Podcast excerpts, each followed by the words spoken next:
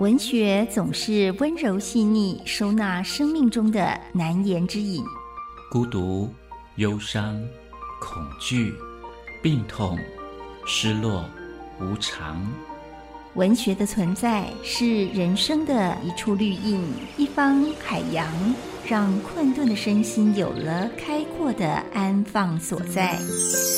林信杰带您走进文学乌托邦。在世界的裂缝中看见光亮。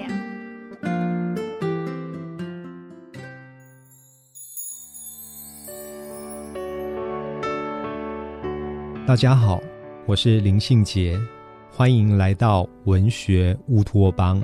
文学乌托邦今天要跟大家分享的好书是上野千鹤子的《一个人的林中》。上野千鹤子。是一九四八年出生于日本的富山县，目前是东京大学人文社会学系研究所的教授。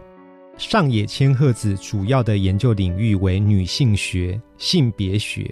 在最近，还有非常热卖的畅销书《一个人的老后》、《一个人的老后男人版》，以及这一本《一个人的临终》这几部书。关注的是日本高龄社会的问题，当然也非常非常适合台湾人作为借鉴跟参考。一个人的老后讲的是老年生活如何规划，如何让自己老得优雅、老得自在。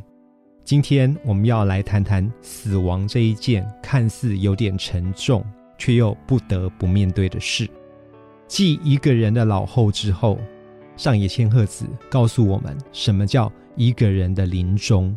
一个人的临终有一个副标题，他说：“人生到的最后都是一个人，做好准备，有尊严、安详的走完最后一段路，这就是最核心的思想吧。为了迎向人生尽头的最后一里路，需要做好最完整的准备，跟最有尊严的告别。”写过了一个人的老后的作者上野千鹤子，不断的看着一个接着一个离世的亲友们，突然有感慨。他说：“原来死亡并没有那么的遥远，不过就在身边而已。”以及他想到接下来很可能就是我了。有了这样的一个深刻的体悟之后，上野千鹤子不禁想着日渐衰老的自己。到底应该如何规划，才能够安详的面对死亡？他说：“结婚也好，不结婚也罢，无论如何，最后都将是一个人。”在上野千鹤子的一个人系列里面，他要我们提问：是不是曾经想过，该用什么方式来迎向人生最后的路程？这一本书是希望临终前有完善规划的人可以作为参考的一本好书。当人们意识到生命步入倒数计时的那一个阶段，每一个人大概都是害怕的。但比起这一份害怕死亡的心情，大家可能更害怕的是生不如死的感觉，可能是被移送到医院做没有意义的延命医疗。也可能是年迈了之后被送到一个陌生的而且品质不好的照护机构，也可能是即将迈向死亡了，可是身边却没有可以值得信赖的送终的人。为了避免这一些窘状发生，上野千鹤子提供了绝佳的建议。他主张，即使没有亲友，或者是已经失智的。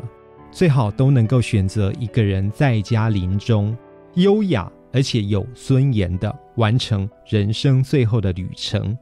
那到底要怎么做呢？当然，他提到的是二十四小时待命的府上的照顾服务以及看护服务，还有医疗系统要非常能够支持这一些人。只要有以上三种组合，就可以一个人有尊严的。在家临终，上野千鹤子一个人的临终是今天文学乌托邦跟大家分享的好书。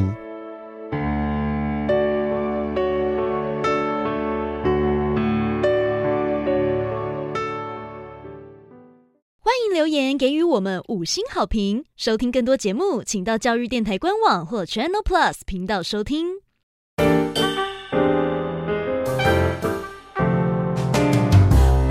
Open your mind，就爱教育点